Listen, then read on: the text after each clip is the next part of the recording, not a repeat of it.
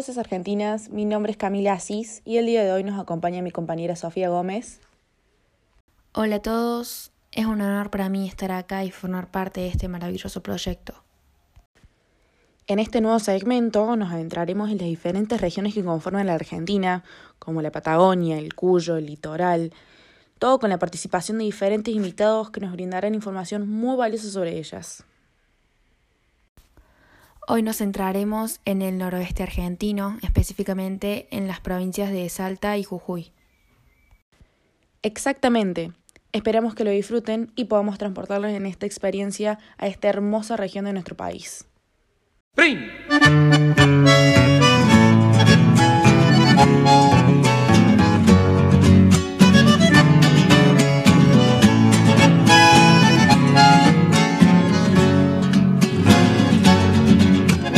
Adentro.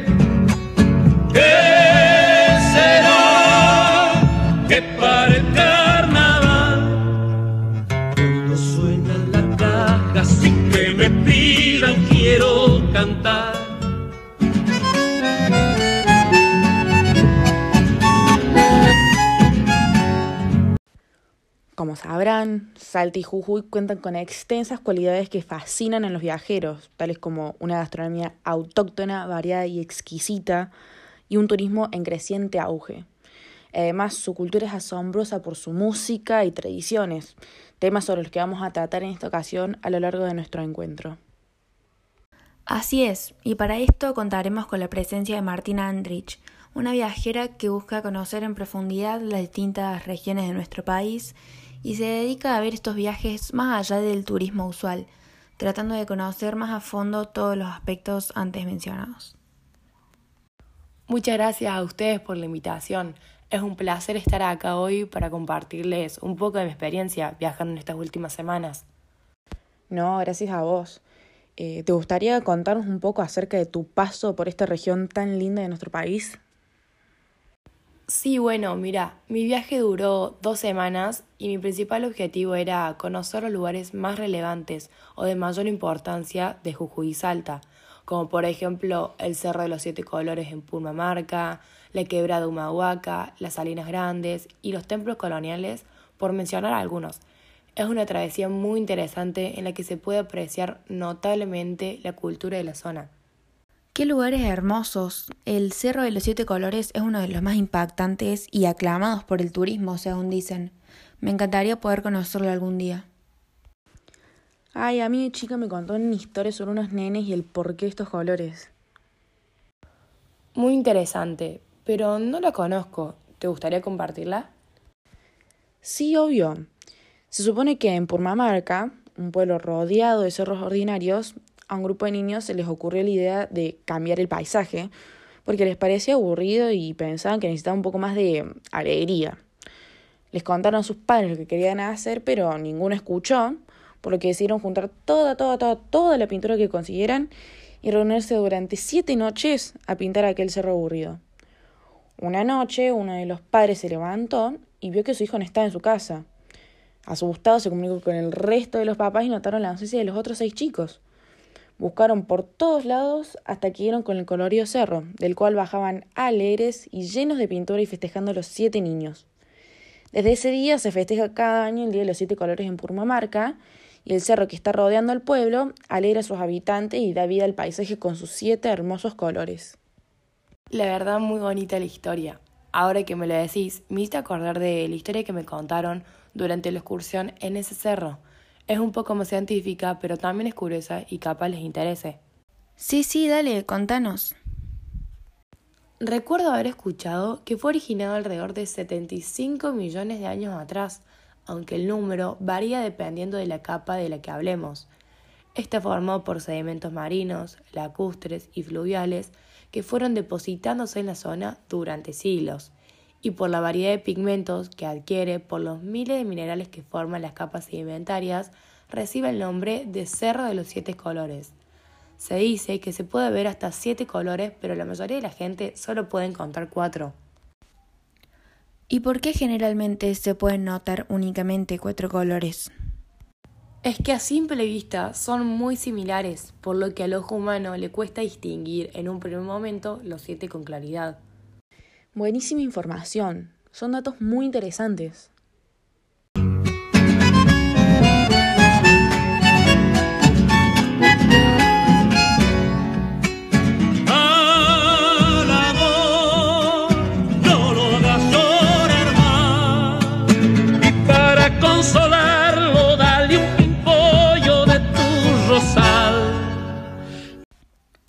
Bueno, ¿les parece que comencemos con las preguntas que nos dejaron nuestros oyentes por las redes? Sí, de una. A ver, déjame que busco. Ah, mira, preguntan, ¿cuáles consideras que son las comidas que más destacan en la gastronomía noroestica? Bueno, en general la gastronomía de esta región es de las más extensas en cuanto a variedad se mantiene con gran vitalidad la tradición culinaria y gastronómica indígena y gaucha. Podemos hablar de las empanadas, que son todo un clásico en el norte. Son gustosas por el condimento, panzonas por el relleno y crocantes por la masa. El locro también es otro plato fuerte de la región. Se prepara con maíz blanco o amarillo, anco, batata, trozo de carne, tripa, chorizo y se sirve con una salsa frita a base de pimentón y ají. Ay, qué rico. Cuando yo fui me acuerdo de probar unos tamales de harina de maíz rellenos con carne molida, comino, pimentón, cebolla y huevo duro. Todo envuelto en hojas de chala y también humita, que fue de las mejores que comí. Estaba suave y cremosa. Perfecta. No me sorprende que muchos de sus platos típicos tengan como ingrediente principal el maíz, siendo que es muy abundante en la zona. Y por supuesto en la mesa no puede faltar un buen vino para acompañar el plato. Exacto, el vino norteño está dentro de las opciones más buscadas de la región, además del Cabernet y el Malbec. Bueno, ahora cambiemos de tema porque me está dando un hambre. Mira, acá nos preguntan sobre la música. ¿Te parece que sigamos con esa? Una canción, por ejemplo, que te haga acordar este viaje. La primera que se me viene a la mente es la samba de Valderrama de Gustavo Cuchi y Samón y Manuel Castilla. Fue inspirada en los duendes del canal Esteco y compuesta en 1969. Personalmente, me gusta más la versión interpretada por Mercedes Sosa. Creo que su voz va muy bien con este tema, le da un toque especial. Genial, veamos si podemos escuchar una parte.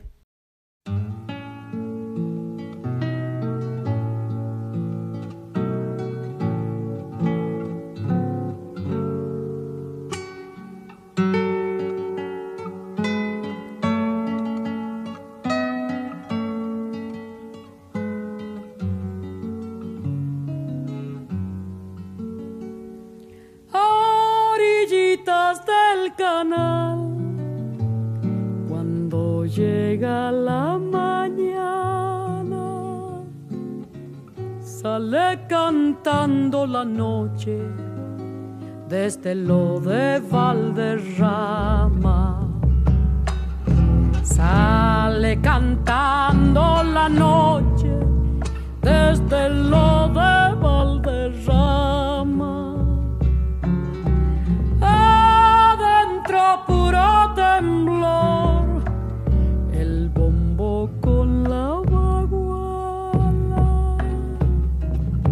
Se alborota quemando del chispear la guitarra.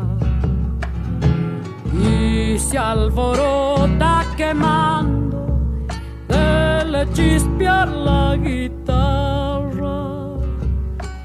Lucero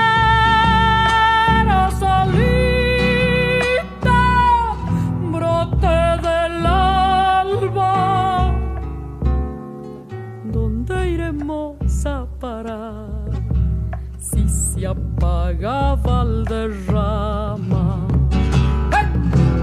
¿Dónde iremos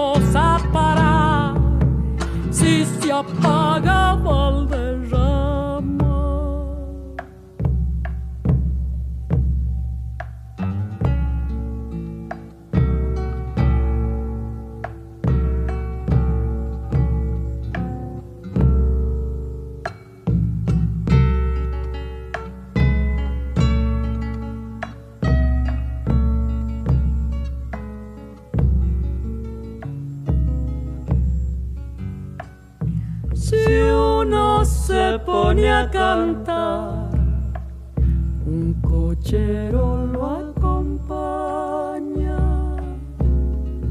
y en cada vaso de vino tiembla el lucero del alba. Y en cada vaso de vino tiembla el lucero del alba. Del amanecer, arrullo de canta por la medianoche, llora por la madrugada. Canta por la medianoche, llora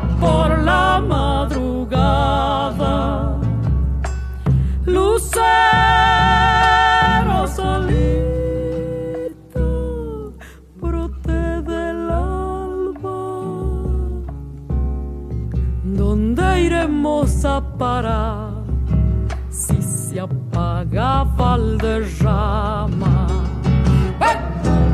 ¿Dónde iremos a parar si se apaga Valderrama?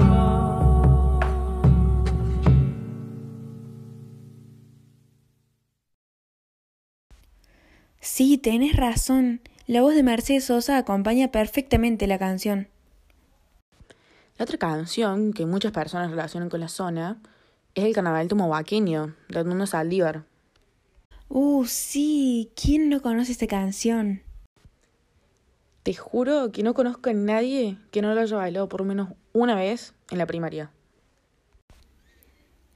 A ver, pongamos unos segundos.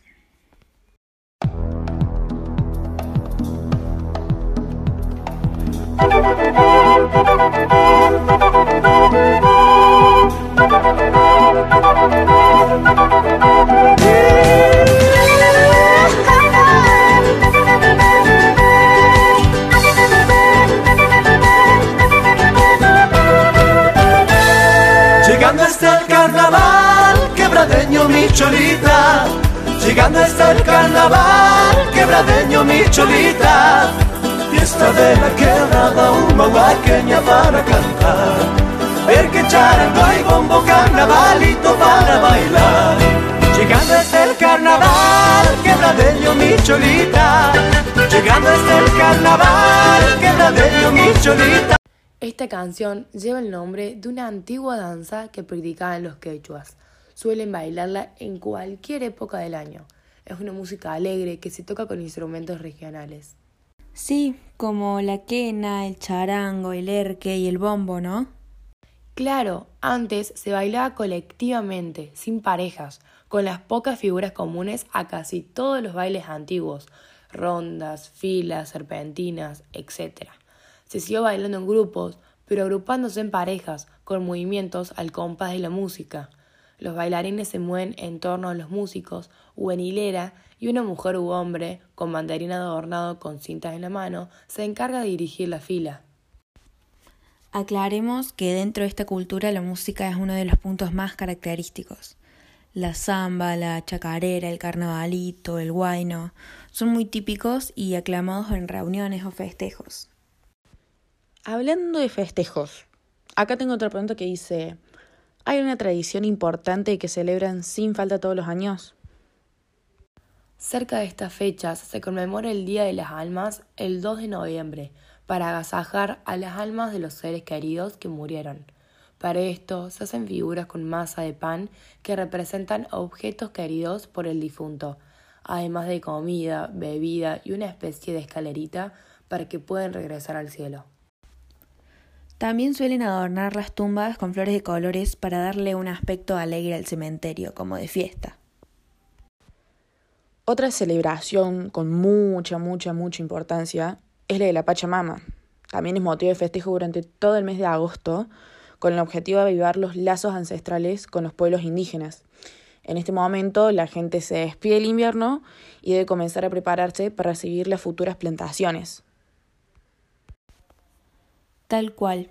se busca dar en cierto sentido un homenaje de la gente de la región a la Madre Tierra, cavando un agujero en el sector del campo que se quiere honrar, se prepara una ofrenda que se deja allí. Después de eso comienza la celebración donde el brindis y el baile son obligatorios. Este tipo de costumbres son las que me asombran y por las cuales me encanta viajar y conocer cada vez más.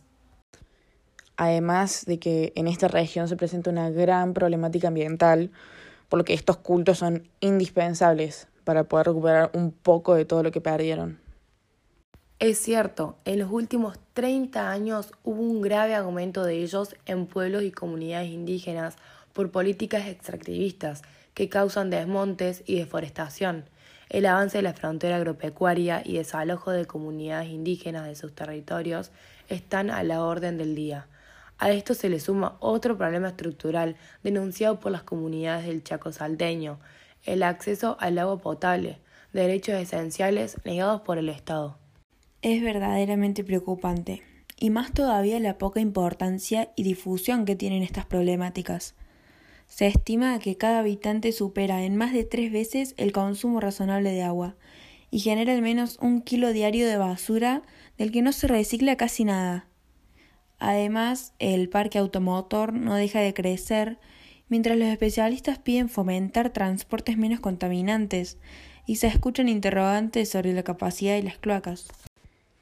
La soja también es un tema que preocupa.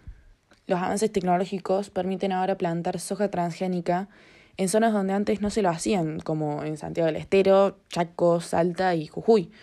Este es un tema que ha sido considerado por los propios informes oficiales como una emergencia forestal. Como último tema, continúa la polémica en el noroeste por la contaminación en el embalse de Río Hondo, una situación de fuerte impacto. Qué terrible todo lo que está pasando. Es indispensable la difusión para contribuir con la toma de conciencia y poco a poco ir cambiando la situación que se vive en estas zonas. Concuerdo totalmente con vos. Son la murga que nace en la entraña del malón, de la raza que destila este sudor, con un ojo emparchado y un cacho de corazón, cuando se pone pura grasa la pasión, murga, murguera, agua de zanja, piel de vereda, llévame con vos al suburbio mundano que no tiene escalafón, donde pintan buenos malos, qué sé yo. La tristeza es un vaso que también se defondó. Ese día que al tuntún la Muchas gracias Martina por tu participación el día de hoy. Nos fue muy útil ver cómo se vive en esta zona de una manera más cercana. No, muchísimas gracias a ustedes por la invitación y por la oportunidad de participar. Y bueno, para cerrar este encuentro, hoy tenemos preparado un mito wichi para compartirles. Este narra la creación del mundo desde el punto de vista de este pueblo antiguo. ¿Lo lee, Sofía?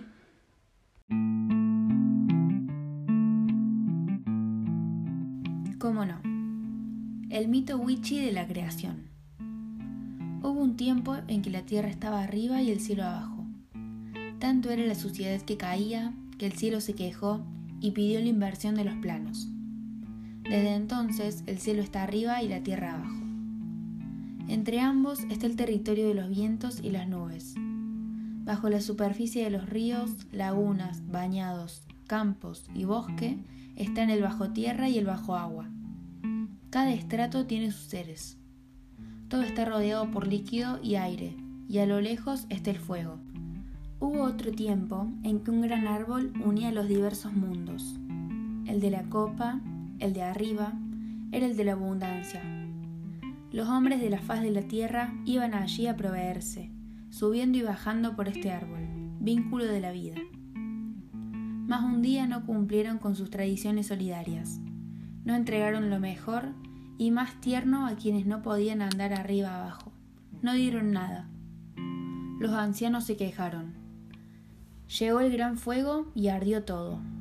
el joven Luna fue eclipsado por el jaguar celeste y sus trozos cayeron en tierra incendiándola. Algunos quedaron en el mundo de arriba cuando se quemó el gran árbol. Son los abuelos, David Chi, los antepasados, las estrellas y constelaciones, que cazan por el sendero de los ñandúes, la Vía Láctea.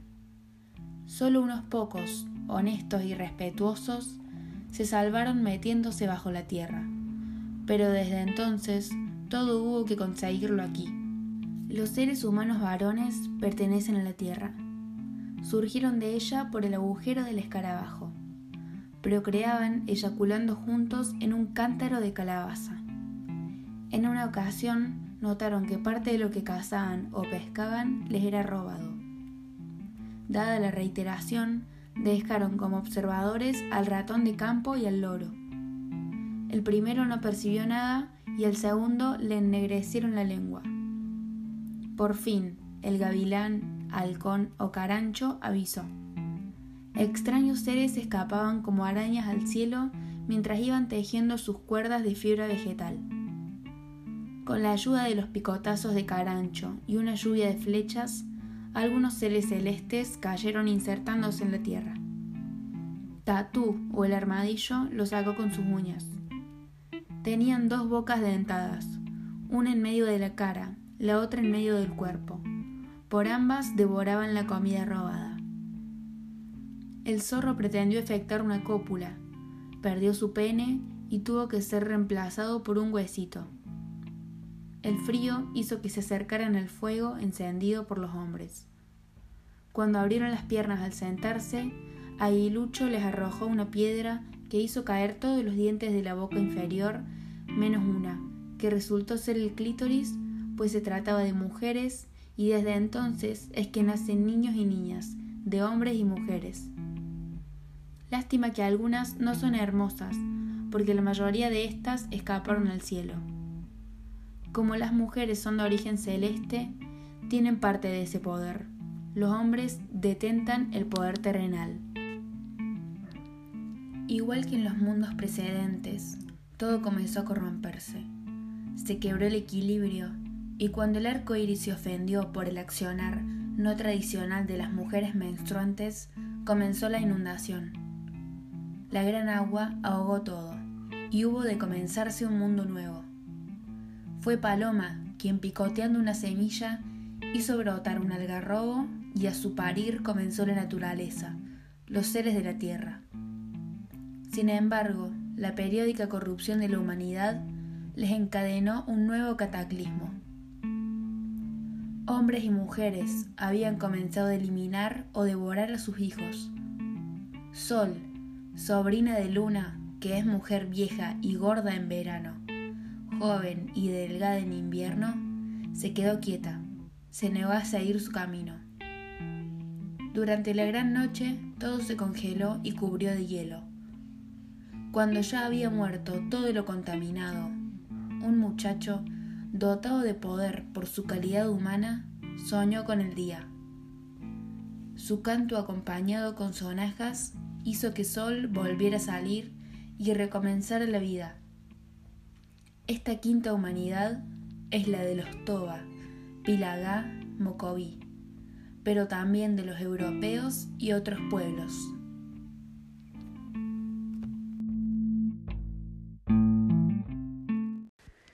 Wow, me asombra cómo una sola historia puede tener tantas versiones muy diferentes las unas de las otras. Bueno, así damos por finalizado este primer programa. Muchas gracias a todos por escucharnos. Mil gracias a Guadalupe Domínguez por la musicalización y edición. La verdad que sin ella esto no podría haber sido posible. Gracias y hasta pronto. Gracias y hasta la próxima. Los dejamos con esta canción de los Diableros Jujeños.